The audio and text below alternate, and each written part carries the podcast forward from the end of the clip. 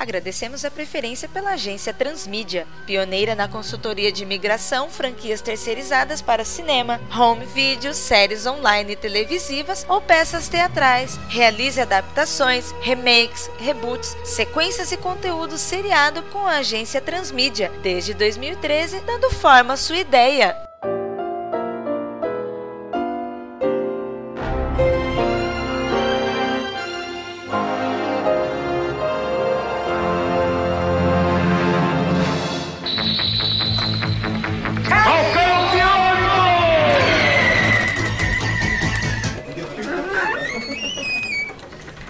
Bom dia, senhores. Bom dia. Bom dia, bom dia. É, tivemos aí um retorno do nosso primeiro cliente aqui da agência Transmídia, o pessoal da Rankin Bass. E eles viram como a gente caminhou e falaram: tá na hora da gente propor um desafio a mais para eles. Infelizmente, o senhor Randall Bergamasco, que era responsável pelos Thundercats, não vai poder representar a Rankin Bass dessa forma, mas teremos um representante de peso da empresa. E por isso eu chamei pessoas excelentes no ramo tanto da ficção científica como também um freelancer para o nosso setor da cultura nipônica. Então eu gostaria que vocês se apresentassem antes da gente começar a explanar sobre isso. Olá pessoal, eu sou o Carlos Relva, eu sou do departamento de fontes e pesquisa, então vamos ver se eu consigo atingir o que ele espera. Oi, eu sou Rizavan Sakuti, freelancer, departamento de planejamento. Eu tô aqui para tentar colocar alguma informação valiosa no assunto.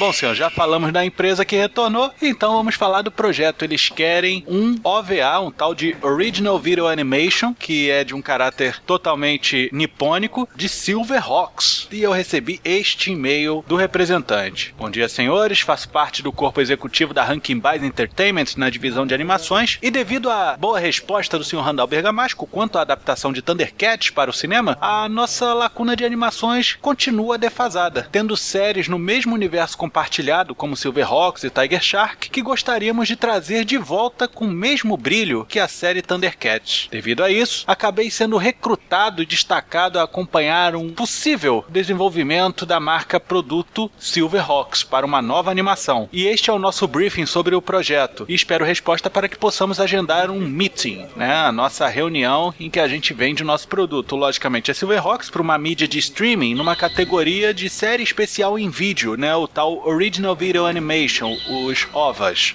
O gênero, logicamente, animação, como já foi dito, e um orçamento de pequeno porte. E o Sakuti há de complementar essa informação, os japoneses trabalham com um certo toque de caixa nas suas produções, né? Sim, bastante. Inclusive é um mercado gigantesco para a parte de animação no Japão. O anime lá é exibido sempre em horário nobre na televisão japonesa. E o público-alvo para esse produto eles querem colocar num PG-13. O caráter, além de tudo, não é uma obra original ou um remake, eles querem que seja uma sequência. De alguma forma tem que dar continuidade ao produto original. E quanto à nossa liberdade de adaptação, ele disse que seja parcial. A gente dê asas à nossa imaginação, à nossa criatividade, mas que a gente respeite o material que foi previamente feito. E isso eu acho que é um recado até para mim, logicamente, Vitor Hugo, do departamento de criação. Por que você diz isso? Porque da outra vez, em relação ao Thundercats, eu fui para vários caminhos muito diferentes do que dizia a série original. É, eu vi você comentando aí pelos corredores alguma coisa sobre o Silverhawks e parece que você não tá seguindo o caminho já desenvolvido. Isso é impressão minha ou não? Eu acho que você tá certo na sua visão, mas é porque é minha forma de trabalhar, Carlos. Já Uhum. trabalhamos duas vezes antes e eu gosto muito de desenvolver um material original. Quando o nosso cliente vem aqui, eu quero que ele saia satisfeito e também impressionado. E impressionar com coisas triviais e que ele já conhece os rumos fica muito difícil. Por isso que a gente trabalhar a novidade, né? E a novidade normalmente é a ousadia, é a minha, minha plataforma de trabalho. E isso foi feito no Thundercat também, que pode ter gerado algum tipo de atrito lá com o pessoal. E aqui também eu já passei alguns leves briefings ali no café quando a gente tomava para ver se fazia um negócio bem legal. E a gente já conversou sobre Silverhawks e eu acho que é de comum acordo que a série ela era bem vazia, cara. Ela era muito melhor na nossa memória. Certo. E ele disse algumas coisas aqui em relação à escolha dele, que devido ao fracasso do Thundercats naquele reboot pela Cartoon Network, né, que fez mais ou menos o que eu fiz em relação ao filme, ou seja, dar uma visão nova sobre os gatos de Tandera, né? Isso gerou um fracasso pra eles, eles estão ressabiados com isso. Por isso é o recado, entendeu, Carlos? Entendi. E eles tiveram também um sucesso muito grande das produções que exaltavam os anos 80. E isso agrega o conceito legal pro tal do OVA, né? O Original Video Animation. Aí eles pensaram num conceito de levar a série pra uma continuação mais atemporal e presente aos fãs dos anos 80, né? Mexer nesse ego saudosista. E além disso, eles escolheram uma minissérie de 4 a 6 episódios via streaming para que o risco acabe sendo pequeno, né? Deles fazerem essa nova adaptação, sendo investido em temporadas, similar à série, caso venha a dar certo. Como foi o caso do Avatar, a lenda de Aang, e agora tem Avatar, a lenda de Korra. Ok.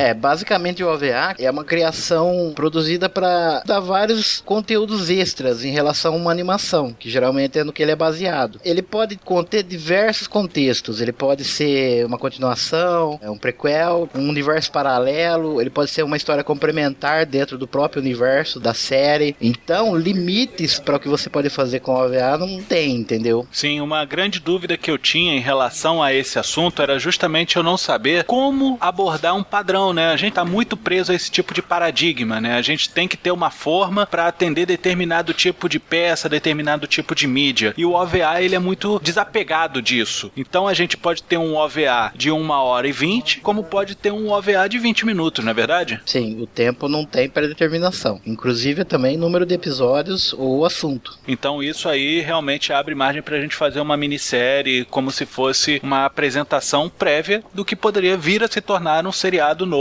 de Silverhawks. Mas a gente fazendo uma coisa mais especial nesses seis episódios que o cliente está pedindo. Eles voam em asas de prata. Então nem toda animação japonesa é um OVA. Não, é, geralmente os animes eles têm produção basicamente é, tirada dos mangás, né? Você tem um lançamento de um mangá semanal. Se ele alcançar um certo sucesso, eles produzem uma animação. O Evangelion começou como mangá e teve a produção de anime Que que, não é OVA. que não é OVA. E essa ele, nova série que saiu agora do Evangelho? ele é basicamente um, um reboot. Qual é a diferença do OVA, grosseiramente falando, para um anime normal? O OVA geralmente ele é lançado não para TV aberta. No início, lá para os anos de 1980, quando ele começou a ser produzido, ele era lançado em VHS ou LD, né? É, Laserdisc. Laserdisc. E hoje, atualmente, DVD ou Blu-ray. Mas, por exemplo, você tem uma história normal, vamos dizer assim, do anime, né? E você pode ter os ovos. Ele pode ser um complemento das histórias, ou pode ser um- uma história paralela. Existem exemplos, por exemplo, de, de ovas, né, produzidos, que são dentro do mesmo universo, mas contam uma história totalmente diferente do anime original. Geralmente ele não passa na TV aberta. Quando a gente tem acesso aqui, é uma coisa que vem disponibilizada pra gente pra comprar ou pra adquirir através de outros meios, né? Certo. É, mas, por exemplo, o Evangelion, essa nova série, que conta a mesma história, não tá contando exatamente igual a outra, que é o que alguns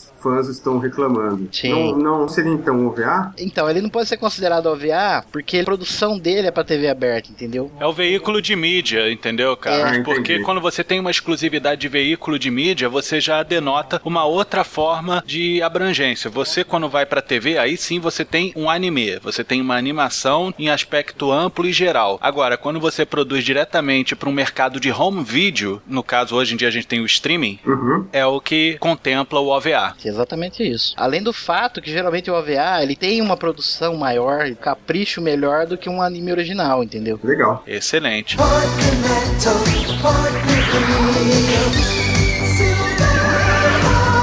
Bom, era pra sermos cinco aqui, né? Só que o senhor Daniel Rossi e o senhor Paulo Elache, tanto no departamento de criação quanto tecnologia e desenvolvimento, não puderam estar presentes aqui. Eu acho que vale a pena ser citado para que conste em ata a participação deles. De alguma forma, eles estão presentes nesse projeto também. Legal. Eles lutam com nervos de aço. Carlos, você tem alguma ideia do que o Paulo ou o Daniel tinham em mente para desenvolver o projeto? Como eu disse, eu, eu vi algumas coisas que você comentou pelos corredores, conversando com outras pessoas. Eu entendi a sua ideia, mas eu gostei bastante da ideia do Daniel, que eu acho que segue bastante o que o cliente está querendo, que é de continuar da onde a série parou. Tudo bem, os personagens são um pouco desenvolvidos, as tramas também são um pouco desenvolvidas, mas eu acho que a gente pode aproveitar essas lacunas para colocar informação interessante para o que a gente vai desenvolver. E agora que o Sakuchi explicou bem o que é o OVA, acho que também dá para juntar de uma forma bem harmoniosa o que você estava pensando com o que o Daniel desenvolveu e também com aquela ideia do Paulo dos homens máquinas. Então acho legal, já que você acredita que a ideia do Daniel contempla a sua ideia e contempla boa parte da ideia do Paulo também, entrar de forma secundária na hora da explanação daqui. Vou expor a minha primeiro para que uhum. a gente possa discutir em cima dela e depois a gente complementa a história do Daniel, que parece que tem bastante força, com as coisas que eu desenvolvi. Beleza. Seu comandante Stargazer dirige a equipe de seu quartel-general em órbita, o Ninho dos Falcões. A ideia inicial que eu tinha era que com o desbravamento do espaço, né, tinha uma mácula dos humanos se espalhando por esse espaço. Então, logo o que era para ser uma forma de desenvolver o autoconhecimento sobre a vida, se espalhando pelo universo, acaba se tornando uma moeda de corrupção. Então, esse crime logo infecta as outras formas de vida. O que era uma exclusividade dos humanos passou a outros seres viventes do universo. Né? Essas organizações criminosas que foram se espalhando por todos os quadrantes do universo mapeado, logo geram a criação de uma grande corporação que destaca forças-tarefa para lidar com determinados tipos de crime. Tráfico em geral, extorsão, roubos e até mesmo assassinatos. Ou seja, a Terra é uma grande maçã podre, né? O universo é a sexta. Esses planetas da Federação entram em acordo e montam uma grande corporação policial de logística e tática, dentre eles a unidade de inteligência operativa. E é aí que a gente vai apresentar um veterano, que é o Monstar, que recebe o seu novo parceiro, que é o Tenente Burt Stargazer, e com ele desenvolve investigações no submundo do crime, em busca dos grandes cabeças da máfia galáctica. Vamos usar e abusar desses nomes porque esses clichês cabem no desenho. Certo, certo. Né? Sendo uma organização que fica orquestrando o crime organizado de todas as espécies ao redor da grande cesta do universo. Aí depois de muito tempo atuando junto, o Burt descobre que o Mon tem aquela manha das ruas, né? E começa a desconfiar que os peixes pequenos que eles pegam e mandam para o planeta Prisão 9 são só um tipo de cala-boca para manutenção tanto do emprego deles quanto a atividade da própria máfia. Aí, depois dessa, a dupla começa a ser conhecida como Two Stars, né? As duas estrelas. Aí, durante uma certo. ronda, depois de um tempo, o Stargazer acaba questionando o Bonstar sobre essa atividade dele e ele diz que é só um modo de conseguir a simpatia do grande chefe do crime e que quando conseguir chegar perto dele, né, com essa isca, vai ser mais fácil desbaratar essa organização toda. O Stargazer ele não acredita tanto nessa palavra do Monstar e o Monstar percebe isso. Certo. Aí um dia os dois estão lá articulando o desbaratamento de uma unidade de armazenagem de contrabando quando são capturados por um grande destacamento criminoso. Aí o Stargazer é torturado, chegando até mesmo a perder a visão do olho esquerdo, né, e ele acaba escutando o Mon sendo torturado na outra sala e dizendo que está disposto a morrer pelo parceiro. E a gente sabe que isso é uma grande farsa, né? Mas o Stargazer não tá sabendo muito disso. Aí depois que tudo fica bem calmo, a sala onde o Stargazer tá aprisionado acaba sendo aberta e aparece lá o Monstar, todo ferrado, mas soltando o parceiro, né, lá das amarras, das algemas. Aí os dois começam a empreender uma fuga quando o Monstar diz que não podem voltar com as mãos abanando para a sede deles. Então ele decide levar o grande chefe da organização com eles, preso. Aí eles conseguem deter esse chefe, mas na saída desse cativeiro, o Monstar empurra o Burt e o mafioso que eles pegaram pela janela, e esses dois caem num lago, lá no final. Aí em seguida tem uma explosão gigante que destrói o andar, de onde uhum. eles foram empurrados lá pelo Monstar. Monstar. Uhum. Né, o chefe criminoso é entregue às autoridades só pelo Burt e o Stargazer recebe implantes biônicos no olho e no braço, além de receber a comenda de ouro Slybird, uma insígnia da corporação em forma de pássaro biônico. E essa foi uma abordagem que eu fiz em relação às aves que a gente vê no desenho, né? A gente dá algum sentido para essas aves além de serem mascotes, serem algo além disso, serem um reflexo do sucesso dos oficiais. Ok.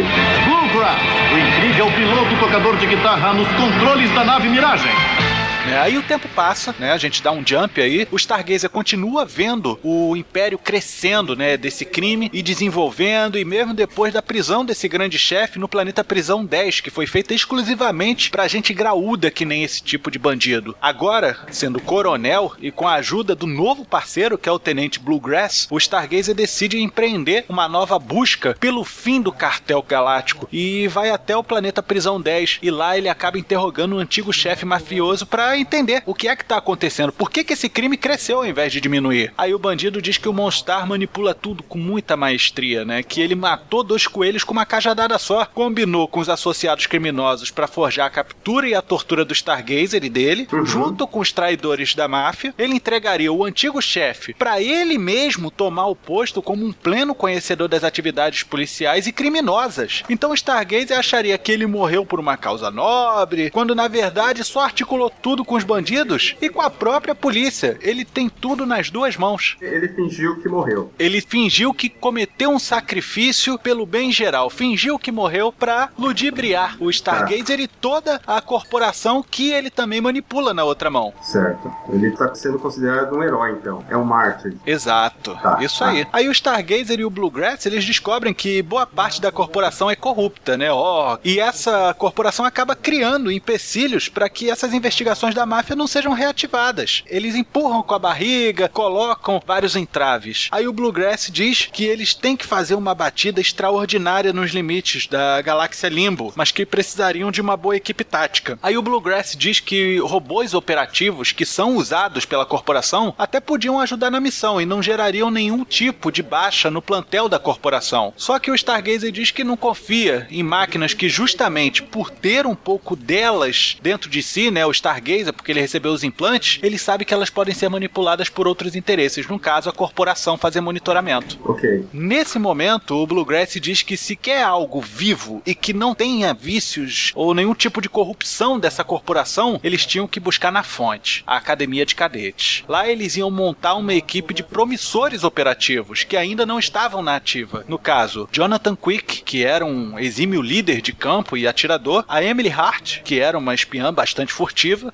William Hart, um brutamonte, especialista em arrombamento, e Copper Kid, um alienígena do planeta Mímico, expert em tecnologia. Ele fala praticamente com máquinas, ele tem a linguagem delas. Ou seja, os nossos velhos amigos. Que a gente conheceu no desenho que o cliente está representando. Legal. E como a missão vai ser secreta, eles não podem figurar burocraticamente como colaboradores. Para isso, eles tinham que apagar as suas digitais cadastradas, no caso da mão que eles escrevem. Todos, menos o Will e o Copper, eliminam as digitais da direita, enquanto eles, que são canhotos, somem com as digitais da esquerda. A missão tem um início, eles invadem usando cada um umas máscaras de oxigênio que ocupam toda a face, né, como se tivesse uma pressão, né, fosse bariatricamente vedada, e durante a ação o grupo se divide. O Jonathan, que é o líder, luta contra o tal do Serrível, lembrando que nós temos vilões com nomes horrorosos, tanto no original quanto na dublagem. E o líder, né, o Jonathan, vai lutar contra o Serrível, a Emily entra em conflito com o Tornado, o William, né, o Will, disputa a força dele contra o Minotauro, o Copper trava um embate com o da pesada, né, enquanto o Bluegrass e o Stargazer vão direto na fonte do mal. Eles vão enfrentar o Monstar. Aí tem também uma vilã chamada Madame Melodia, né, e ela tira o Bluegrass de circulação com um dos ataques dela e lança ele contra um gerador de energia. Ele mesmo acaba desativando a corrente porque a mão direita estava segurando na chave não condutora, mas aí ele acaba desfalecendo depois. Aí o Stargazer e o Monstar lutam, né? O Stargazer consegue derrotar o Monstar variando o olho do bandido. Olho por olho, ele diz, né? Lei de talião. O Monstar corre e monta no Skyrunner, né? O gato guerreiro Lula que ele tem. O Stargazer pula, segura na nave, né? No Skyrunner para evitar que o bandido pique a mula. Okay. Aí assim que ele consegue deter o Monstar, ele vê que ele explode todo o complexo criminoso, com todos os recrutas lá dentro. Tava todo mundo lá. O Stargazer consegue resgatar o Bluegrass e pede auxílio, dizendo que tinha conseguido pegar o Monstar e que tinha policial ferido no local. Uhum. Enviados para lá para defender o universo do terrível monstro estelar e seu bando intergaláctico. Aí a gente volta depois de um tempo para mostrar em flashes o Stargazer acompanhando a recuperação dos policiais. Todos eles sofreram muitas avarias que ficaram irreversíveis e é um milagre eles estarem vivos. As mãos que foram escaneadas lá no começo, lembra? Uhum. E o rosto deles que estava protegido pelas máscaras de forma até pressurizada foram o que conseguiram salvar dos cadetes. Nada além disso, o resto foi tudo perdido. O Bluegrass teve a pele totalmente substituída por nanotecnologia metálica para evitar a repolarização do seu corpo depois da descarga elétrica que acabou fritando ele. Então, embaixo dessa nanotecnologia, né, exceto pela mão direita, que não foi afetada por estar fora do campo de eletrocução, tudo é nanotecnologia em cima da carcaça original orgânica dele. O Monstar ele é levado preso para o mesmo planeta prisão do antigo chefe criminoso. E depois de extrair dele uma informação que busca há muito tempo, a tal da luz estelar, que ia conferir a ele plenos poderes sobre a organização criminosa desse grande cesto chamado universo, o Monstar dá aquela calada de vez no velho, né? Sendo resgatado da penitenciária logo depois pelos seus associados do crime. O Stargazer ele é levado à corte marcial pelas atitudes imprudentes que ele tomou, dizendo que sua atividade não autorizada gerou danos irreparáveis a cinco vidas de ótimos policiais, né? Os seus comandados testemunham a favor do seu líder, né? No caso, o Stargazer, e dizem que ele só tomou essa decisão porque ele não podia confiar na podridão que se tornou a corporação. Aí os superiores não aceitam esse desacato dos policiais, mas logo a notícia da fuga no Monstar chega aos ouvidos de todos e eles temem que todos sejam perseguidos pelo Monstar, que detém informações que poderiam desestabilizar o status quo dessa corporação. Agora sim, o Monstar era uma preocupação geral e uma ameaça a todos. Ou seja, a polícia finalmente começou a se coçar porque ela estava com dela na reta. Uhum. Aí foi feito um acordo. As ações do Stargazer seriam apagadas do registro, né? O que ele fez de errado não ia mais constar, assim como as consequências dela. Para isso, ele tinha que enviar esses cinco sobreviventes para manter o Monstar longe, mantê-lo isolado lá na Galáxia Limbo, além das fronteiras da Federação. Além do que, essa aberração que eles se tornaram ia ser uma péssima propaganda para a corporação. Quanto mais longe eles estivessem, menos visíveis fosse, melhor. Certo. Em acordo entre os seis honestos policiais, no caso, eles chegam a um veredito. O Stargazer vai a comandante da divisão de segurança de fronteira, sendo ele mesmo o elo entre a corporação e os comandados na fronteira da Galáxia Limbo. O Bluegrass vai a coronel e vai comandar a diligência a bordo da nave Maraj. O Jonathan Quick vai a tenente e recebe a comenda de platina Tolly Hawk, que a gente conhece como Falcão Biônico. Uhum. A Emily Hart vai a tenente e recebe a comenda de prata Razor. O Will Hart vai a tenente também e recebe a comenda de aço Stronghold. E o Copper Kid vai a tenente também e recebe a comenda de bronze Mayday. O Burt Stargazer acaba adiando a aposentadoria dele em prol da missão primária. Ele ia erradicar o crime organizado em todo o espaço sideral. E assim vai começar a aventura do Surveillance and Intervention Legionaries of Fecum Experimental Rebook, ou Silverhawks. Meu Deus, eu não sei falar isso aí não. Ainda bem que eles criaram o Silver pra abreviar isso aí, senão eu tava perdido. Nascidos num tempo além dos tempos, eles sacrificaram seus corpos humanos modificados para suportar o estresse das longas jornadas através do espaço até a galáxia. E eu fiz umas observações que, por exemplo, ao invés de baixarem os visores, na verdade eles tiram a face humana. Porque a face é o que restou dele. Exato, porque debaixo daquela cara ali, eles são robôs. E isso aí, a mão e o rosto, é o que aproxima eles do que eles eram antes. É o que mantém a chama de humanidade, né? As asas só vão estar presentes neles e não no Bluegrass, porque elas estão debaixo da pele metálica deles. Lembra que eu falei da nanotecnologia? Certo. Aí, diferente deles, que mantém as asas dentro de si, o Bluegrass não apresenta isso e ele tem a nave. Por isso que ele tá sempre pilotando a Mirage e ele não respira no espaço. Ele fica lá dentro o tempo todo. Ok. O Stargazer ele carrega o fardo de não dizer a verdade para esses quatro cadetes, que eles tinham morrido na explosão do covil do Monstar. Ele e a alta cúpula. Não todos. Toda, não toda organização policial, né? Exato, mas o Bluegrass, o Stargazer e os caras graúdos que destacaram essa missão do Silverhawk sabem, não Tá. toda a corporação. É, eu pergunto isso porque aí você não afeta o desenho. Porque se isso é uma informação mantida em sigilo, não vai afetar a série antiga, se a gente quiser manter ela. Por exemplo, o próprio Robocop do Paul Verhoeven não teve a sua identidade apresentada logo no início, justamente para você não oferecer nenhum risco à família dele, entendeu? Ou você tira essa lata das ruas ou a gente vai matar a família dele. Inocentes vão morrer por causa disso. Certo. Né? Eu acho que a gente parte desse mesmo princípio. Ok. Eles acreditam, no caso os cadetes, que as vidas deles foram salvas pela tecnologia que substituiu quase totalmente os seus corpos, quando na realidade eles são robôs que têm algumas partes orgânicas. O resto é memória. Inclusive, eles não lembram de nada que antecedeu a missão em si, porque eles fizeram aquele escaneamento das digitais dele, uma coleta genética que precedeu a missão. Isso, entendi. Lembra daquele filme do Schwarzenegger que era o Sexto Dia? Eu eu lembro. Eu acho que é mais ou menos essa pegada, só que bom. Obrigado. No futuro, quando eles descobrirem, o Copper Kid vai curtir ser uma máquina, né? Diferente dos outros três. Aí entra no conceito que define o que, que é uma coisa viva e o que, que não é. Essa ideia do que é vivo ou não é uma coisa que está sendo muito discutida hoje em dia, né? Sim. Qual é a diferença entre você saber e você sentir? Legal, é bom explorar isso. Os Silverhawks, os primeiros superandroides com mentes humanas e músculos de máquinas. Então, Vitor, ouvindo agora toda a explicação do começo ao fim, de toda a trama que você desenvolveu para a série, eu acho cada vez mais que o que o Daniel desenvolveu e o Paulo realmente pode se encaixar perfeitamente com isso aí. O que o Daniel tinha proposto é que a série começaria um tempo depois do que a gente viu na série original, a estação estaria destruída e o Stargazer estaria lá naquelas ruínas e tudo mais, e desse ponto em diante seguiria, começaria uma nova saga. Eu acho assim que essa parte poderia ser o que você falou. Isso seria o passado. O que Então, você tem em mente, então, seria aproveitar do Daniel, principalmente o gap do futuro, que inclusive é abordado no desenho, quando ele tem todo o conceito da corporação de polícia galáctica destruída, que ele manda pro passado um Silverhawk, que não é nenhum dos quatro, para tentar ajeitar um atentado que teve, não foi? Não é isso? que é o flashback. Aí isso realmente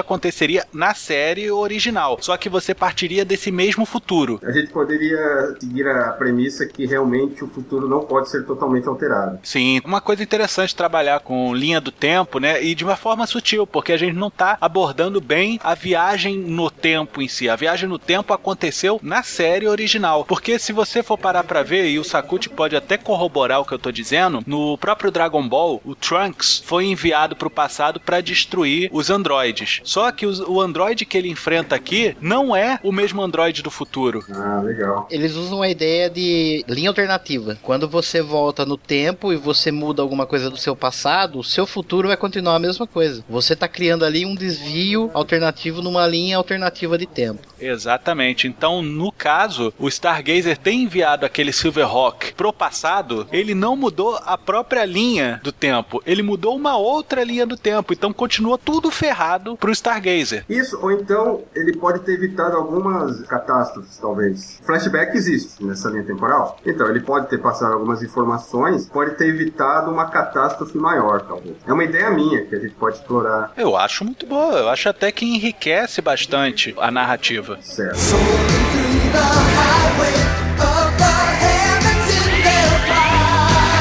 Dando uma opiniãozinha por fora, se ele volta no tempo e isso faz parte da história em si, entendeu? Ele voltar no tempo tá dentro da linha cronológica do universo dele, então ele não estaria alterando, ele estaria fazendo o universo correr nos eixos certos, entendeu? Só que esse futuro não é ajeitado e a gente pode abordar de uma forma como se aquele Silverhawk não tivesse voltado pro futuro dele. Ele voltou para outro futuro, um futuro em que ele mexeu. Lembra-se do De Volta para o Futuro? Toda aquela explicação do Dr. Brown sobre o 1985 alternativo? Claro. Sim. Então ele voltou para aquele futuro daquela realidade que ele mesmo gerou, não a realidade de onde ele veio. A realidade de onde ele veio era de um Silverhawks totalmente destruídos e de um futuro totalmente apocalíptico pro policial do futuro. E é interessante que a gente dá um- uma força para um personagem que eu sempre achei o mais fraco da série, que era o flashback. E a gente coloca mais conceitos de ficção científica do que a série original tinha, que é essas de viagem no tempo. Ótimo, eu acho que vale a pena a gente até pegar o início desse episódio do flashback, mostrar ele, ele existindo e ele indo. E a gente reabordar o flashback no último episódio desses OVAs. Legal. Porque aí tudo o resto a gente aproveita todo esse miolo de OVA pra gente contar a história dos Silverhawks. Ok. Parte metal,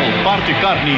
Eles são os Silverhawks. Então, eu acho legal que essa parte que o Daniel inicialmente escreveu aqui no texto, na verdade, fosse substituído por toda essa trama que você contou pra gente. Aí pularia pra parte do quartel-general destruído. Haveria a dúvida se a equipe morreu ou não. Porque quem vai estar assistindo vai achar isso muito chocante, né? Caramba, morreram todos? Só sobrou o Stargazer e o Falcão Biônico? Eu acho legal todos os quatro terem morridos. Vamos colocar mais aspas nisso? É aí que eu vejo que talvez a presença do flashback tenha sido importante, entendeu? Eles não morreram. E se no fim das contas morreram os Silverhawks, mas não morreram os robôs? Eles finalmente descobriram que eles são robôs e eles se rebelam em relação a isso, porque a verdade foi privada deles. Esse é o futuro. Quando o Stargazer manda o flashback pro passado, é para impedir que eles descubram a verdade. Ah, entendi. Porque nesse momento os Silverhawks morrem. Cara. Eles morrem enquanto policiais,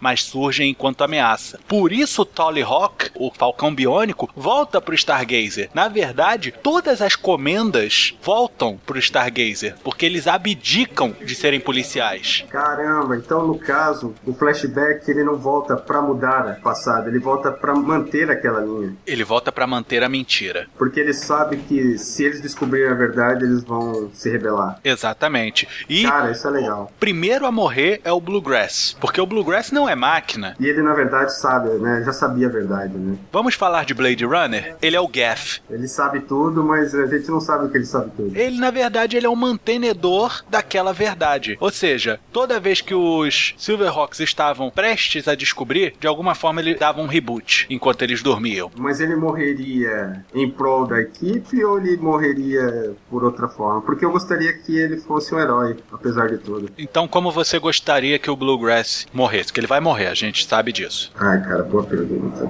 Você quer que ele morra tentando mostrar pra eles o lance de não importa se você é humano ainda ou se você é uma máquina, o que importa é o que você sente ou você quer um negócio do tipo: olha, eu tentei, deu ruim, vou ligar pro Stargazer e falar que deu merda. E no fim das contas seria um episódio no qual o Bluegrass ele tá tendo a Marage totalmente comandada pelo Copper. Lembra que o Copper Kid ele era treinado pelo Bluegrass o tempo todo? Aham. Ele tem a Marage tomada pelo Copper Kid e ele tá sem poder ir pro espaço, porque ele não respira no espaço, ele não tem equipamento pra respirar no espaço, ele não tem asas.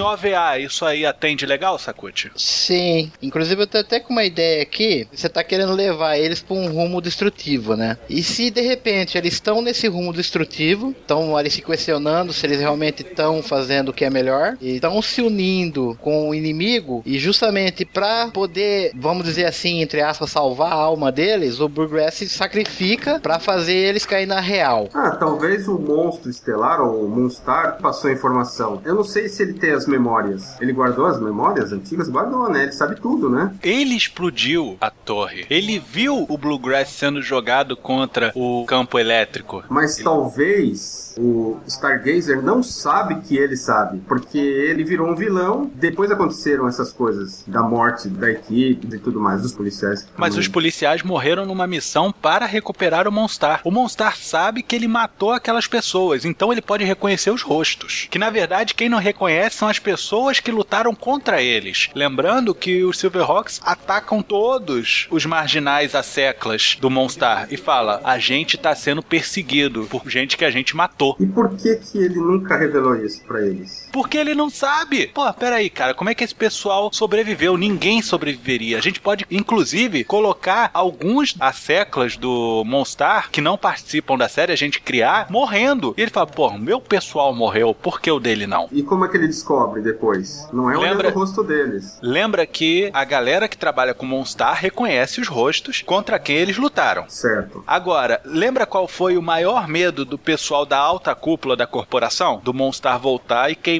eles. Uhum. Quem garante que o Monstar não conseguiu, em algum momento, sequestrar alguns deles e fazer uma tortura tão sinistra que contou a verdade? Ele nunca pensou que os Silverhawks eram. Robôs. Ele sempre achou que eram pessoas mesmo. Ele queria ter acesso àquela tecnologia pra galera dele. Gente, eu sei que parece tudo muito louco e eu tenho essa mania de mudar o status quo dos personagens, de extrapolar tudo que a gente desenvolveu. A gente apresenta uma coisa e de repente a gente vira a mesa. Quem era herói vira vilão. E no caso é apenas o choque psicológico que eu tenho em relação aos Silverhawks. No fim, o Monstar estaria trazendo eles pro lado dele, falando assim: olha, Stargazer mentiu pra vocês o tempo todo. Eu estou dizendo a verdade pra vocês. Venha para o meu lado e a gente vai fazer essa verdade perseverar através da galáxia Limbo e além. E no caso, o Silverhawks fala: de um lado eu tô ferrado, do outro lado eu tô fudido. Essa era mais ou menos a minha ideia, mas me convençam. Eu Então. mantenho eles heróis ou mantenho eles vilões pra todos os lados? Eles são vilões pro pessoal da polícia e pro pessoal dos bandidos. Convençam-me. Eles se mantêm heróis. Você quer um argumento para isso? Por causa do flashback. Na verdade, tudo tá seguindo o que o flashback estava esperando. O que acontece com a equipe é que eles resolvem, ao invés de se juntar ao monstro estelar, eles resolvem voltar para nossa galáxia para buscar respostas. E é por isso que o quartel está destruído, né? O quartel espacial deles. O Stargazer está sozinho com o Falcão Biônico. Eu até chutaria que o monstro estelar desapareceu, porque ele esperava que os Silverhawks iam se juntar a ele, mas como eles voltaram para a Terra ou para nossa galáxia, o monstro estelar resolve fazer um plano B e ele desaparece. Eu posso então sugerir uma coisa? Sim. Monstro Estelar não desaparece. Monstro Estelar é eliminado por Bluegrass. O sacrifício do Bluegrass. E se ele voltasse, mesmo assim, por causa da luz estelar? Existe uma ideia na série que é o Sol de Limbo, é uma estrela artificial, é alguma coisa assim. Existe um personagem chamado Professor Força. Ele é o pior personagem visualmente falando, porque ele é uma humanoide com uma cabeça que parece uma lâmpada. É, e ele trabalha nesse sol artificial. Talvez o monstro estelar, quando ele já estivesse moribundo, quase morrendo, ele fosse para esse sol estelar aí. Porque eu sempre tive a impressão de que ele é meio fogo, meio energia. Então ele poderia se esconder nesse sol artificial. Cara, isso me lembra muito o Grant Morrison, sabia? Tá um pouquinho Império Shiar. Os Falcões de Prata. Seu líder, Quicksilver, e seu companheiro Falcão Biônico. De repente o Bluegrass extingue a luz estelar, mas aí o Monstar ele se refugia no sol do limbo. Porque ele enfraquece. Talvez ele se sacrifica com a nave, destruindo a luz estelar, apesar de eu não ser exatamente o que é a luz estelar. A luz estelar tá naquele planeta muquifo que fica lá, o monstro estelar, ah, né? ah, então a luz estelar é alguma coisa maligna mesmo, né? Eu não sei se é maligna. Eu sei que ela está lá e está sendo usada para o mal. Agora, se ela é de fato, se foi corrompida, eu não sei. Talvez o Bluegrass, ao se sacrificar jogando a nave nessa luz estelar, antes ele tivesse revelado pra equipe, né? A E verdade. por isso que ele cometeu o sacrifício? Mas antes ele falou: Meu, eu não tenho mais nada a perder, eu vou contar a verdade pra eles, eles merecem. Não, o lance é a missão. Qual era a missão? Eles tinham que manter o monstro estelar além dos domínios da galáxia Limbo. Não podia ir para outro lugar. Essa era a missão do Silverhawks. Eles eram patrulheiros de fronteira. Então o que acontece? O negócio Isso é o era seguinte. ótimo pra corporação policial, né? Porque além de manter o monstro estelar longe da nossa galáxia, ainda mantinha o Silverhawks longe também. Essa era a proposta que eu coloquei lá naquele miolo que eu propus. legal. Agora eu só fico pensando, por que desde o primeiro episódio eles não destruíram logo aquele planeta, né? De repente é jurisdição, eles não podem ir até lá. O É, lance talvez é. destruir um planeta inteiro não seja uma coisa muito boa, assim. né? Não pode É, destruir também, equi- mas eu acho que aquilo nem é planeta, aquilo ali é um satélite não natural, sabia? É, um pedregulho maldito. Gêmeos super-vilões, Steel Heart e Steel Will, dois super-heróis com coragem, vontade e força. Imagina o seguinte, no fim das contas, você vê que tá dando ruim, que os Silverhawks já estão saturados do trabalho, o Bluegrass já tá saturado de desfazer as memórias dele quando eles estão chegando próximo da verdade e fala, o negócio é o seguinte, gente, a verdade é essa, é essa, é essa, vocês não podem ser privados disso, voltem pra casa. Ah, e o Monstro Estelar, a nossa missão, não, essa missão é minha desde o começo e eu vou lá terminar o que eu comecei. Mas você não pode ir lá, eu, eu vou com Maraj lá. Eu não posso voar no espaço. E eu vou destruir o monstro estelar. Vocês podem ficar no espaço e voar. Voltem pra Terra. E nesse momento, ele vai com o Maraj em direção ao planeta do monstro estelar e explode aquilo ali tudo. Só que a equipe vai tentar evitar, então ele fala, pode falar a verdade pra eles. A ideia é essa. Ele toma Aí essa ele decisão fala, quando ele "Você- conta a verdade. Os verdadeiros soldados morreram. E Não, aí não. eles ficam. Ele acredita na alma. Ele acredita que eles são alguma coisa. Ele fala: o corpo de vocês morreram. Isso aí que vocês têm é o vessel da alma de vocês. Vocês estão vivos aí dentro, mas vocês não estão vivos da forma como vocês acham que estão. E talvez alguém pode ter mantido mais informações sobre eles, sobre toda a parte genética deles, o DNA pode ter sido mantido num banco de dados e eles não sabem, né, que esse banco de dados está perto deles o tempo todo, que seria o Falcão Biônico. E por isso Falcão Biônico volta pra corporação, pra junto do O Falcão Stargazer. Biônico pode ser um backup deles. Por isso que é a comenda de cada um, por isso que cada um tem. E todas essas comendas voltam. Legal. E do planeta das minas, o Copper Kid. Aí, nesse momento, o Bluegrass morre, porque ele explode a Maraj lá dentro e ele morre. Nesse momento, da baixa da Maraj lá na corporação do Stargazer, ele fala: os Silverhawks morreram. E por isso eu vou trazer de volta as comendas deles. Porque elas têm o backup. No momento que esse backup chega, o que, que ele descobre? Caraca, eles descobriram. Aham. Nessa ele manda o flashback pra tentar resolver pra que isso não aconteça. Que na verdade ele sabe de tudo. Mas aí o final vai ficar uma lacuna aí, né? Ou não? Esse seria o final do quinto episódio, que no Sim. sexto tudo iria se resolver. E a gente tem que decidir, no fim das contas, se eles vão se aceitar máquinas ou se eles vão tentar voltar a ser humanos. E outra, se eles vão se vingar disso tudo com um sentimento revanchista ou se eles terão nobreza nisso tudo. Porque no fim das contas, o Stargazer também é uma vítima da situação. Uhum. É, então, você tem o peso da própria idoneidade deles, né? Eles são policiais, eles estavam na academia planejando ser uma força de mudança na galáxia, eles queriam ser policiais. Eles têm toda essa índole por trás deles, né? Eu acho Uhum. que isso pesaria suficientemente pra fazer eles fazer o que é correto, no caso. O que você disse, Akut, eles se mantiverem heróis, se manterem Sim. heróis, não é isso? Eu vejo assim que eles voltando pra Terra, pra saber a verdade, a corporação acha que eles vêm pra guerra e não é, e já se prepara pra atacá-los, entendeu? Então quando eles chegam, eles são recepcionados com força militar pesada, e aí eles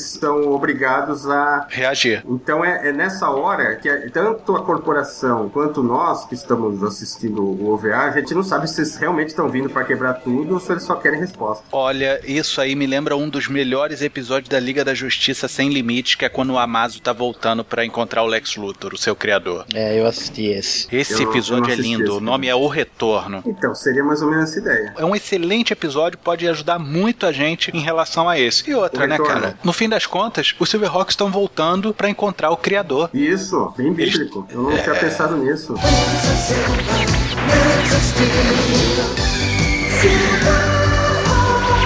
Gente entrou numa discussão religiosa, discussão da alma. No final chegou uma coisa filosófica e religiosa ao mesmo tempo, né? Exato. É onde a história levou, né? Porque você tem todo esse contexto de, porra, os caras tão perdidos entre o que é certo e o que é errado, né? Mentiram pra gente tanto tempo, a gente tem que ir atrás de respostas. E isso aí acaba sendo mítico de qualquer forma, né? Que na verdade, a galáxia Limbo é a Terra. O paraíso é a corporação de onde eles foram expulsos, cara. Meu Deus, onde foi parar de um desenho que não tinha a mínima profundidade? Eu tenho exemplos de OVA que você tem um, um anime inteiro com um certo contexto. E você tem um episódio OVA que é inserido no meio com um contexto mais sério. Olha só, cara.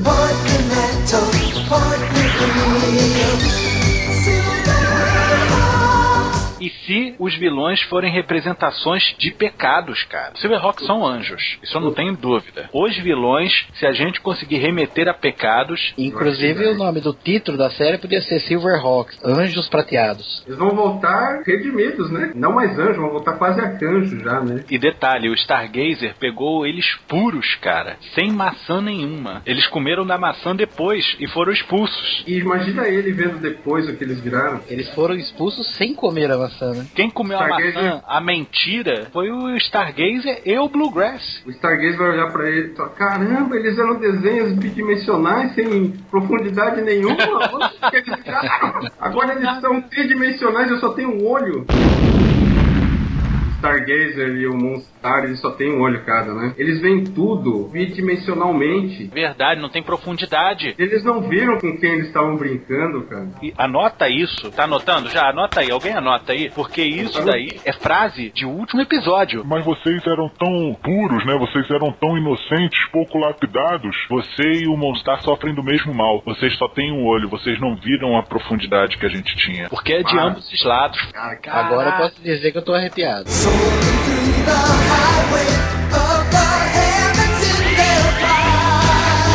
Outra que vem na cabeça, cara. A imagem de Adão e Deus. Eles tocando um dedo, um no outro também. E eles, o que mantém é a mão humana. Ah, que foi tudo que sobrou. Que foi o que Deus tocou. E outra, Deus fez o homem à sua imagem e semelhança. Deixa a cara. É, só que você, na presença de Deus, você deve esconder sua face. Olha, rapaz.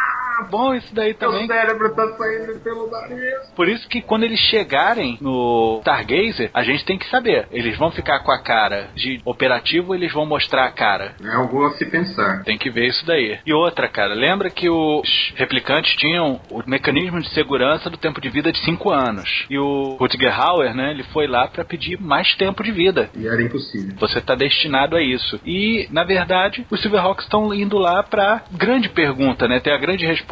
Quem sou eu, né? Qual o meu Claro destino? E no fim das contas, o Stargazer tem a chave da vida deles. Ele pode simplesmente desligá-los com um botão. Por que, que ele não fez isso antes? Quem sabe, de repente, Stargazer tá querendo que eles venham mesmo. Uma autorredenção. Ou simplesmente ele não quer mais ficar sozinho nessa.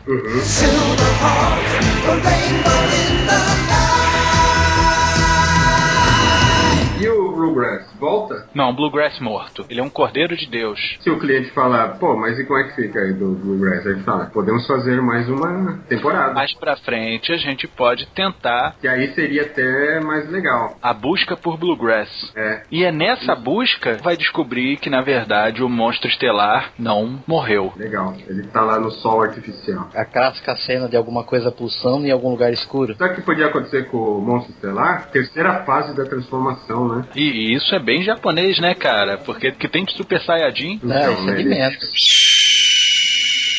eles virem pra Terra, não pra destruir, e depois voltar pra lá e não matar o Stargazer, mostra que se dane, vocês são assim mesmo, fazer o quê? O universo vai continuar o mesmo, vocês existindo ou não. No fim das contas, eles estão vindo aqui só tirar satisfação e vão voltar pra casa depois. Então, vocês deixando todo aquele lado do pessoal imaginar, dar o contexto, que nem o Mota falou, se eles vão ou não fazer alguma coisa com o Stargazer, aí você pode criar esse ar, né? Inclusive ele olhando pra eles numa contraluz, assim, que seria um- uma forma de escurecer a, a fronte, a face deles, e depois uma cena em que ele se ajoelhe pra conversar com ele alguma coisa, e ele vê na expressão do rosto dele que ele não tá realmente tão bravo assim, né? É legal, é legal. E detalhe, eu fiz uma parada intocáveis no começo, mas no fim a gente caiu no Blade Runner. Blade Runner. a parte da história onde eles ainda estão investigando a máfia, tudo, todo aquele submundo do Blade Runner encaixaria perfeitamente na história. O Thundercats era melhor, só que o Silverhawks tinha um universo de opções, de trama, né? Enquanto que o Thundercats estavam presos na Terra, né? Era aquela coisa mais passiva, eles tinham que esperar o problema vir, né? Culpa dos roteiristas.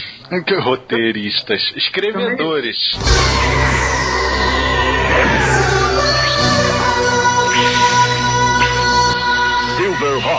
Tivemos uma parte minha aqui que realmente deu pra gente fazer um miolo, um background da índole dos personagens. Tivemos o que o Carlos apresentou aqui, fundamentado no que o Daniel e o Paulo propuseram, que formaram uma outra história envolvendo viagem no tempo e índole também. Muito bom, muito legal. E isso tudo dentro do que o próprio Sakuchi trouxe do conceito de OVA e também trazendo o debate do herói e do vilão que rumou boa parte desse final pro encontro com o criador, foi lindo. Eu achei muito legal. Eu acho que isso tem tudo para dar certo. Não sei vocês, mas embaixo aqui da camisa eu tô arrepiado. Não, eu também tô, cara. Eu acho que foi muito interessante essa explicação de OVA. Eu já tinha lido sobre OVA, não tinha entendido, pensei que tinha entendido.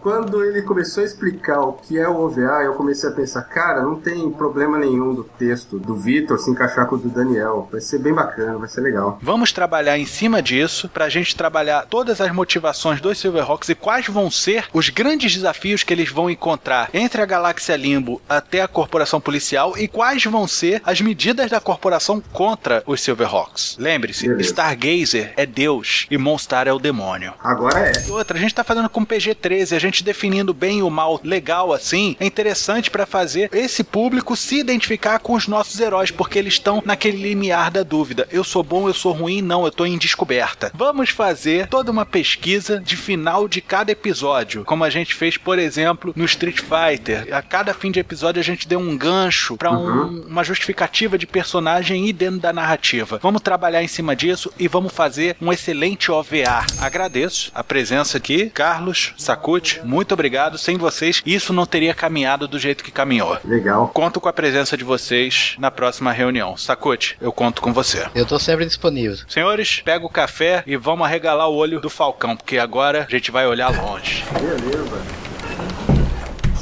Venha também dar forma sua ideia. Seja um cliente da agência Transmídia. Basta enviar sua sugestão para orçamento no e-mail contato arroba agenciatransmídia.com.br e em breve retornaremos. A agência Transmídia agradece a sua atenção e tenha uma boa semana.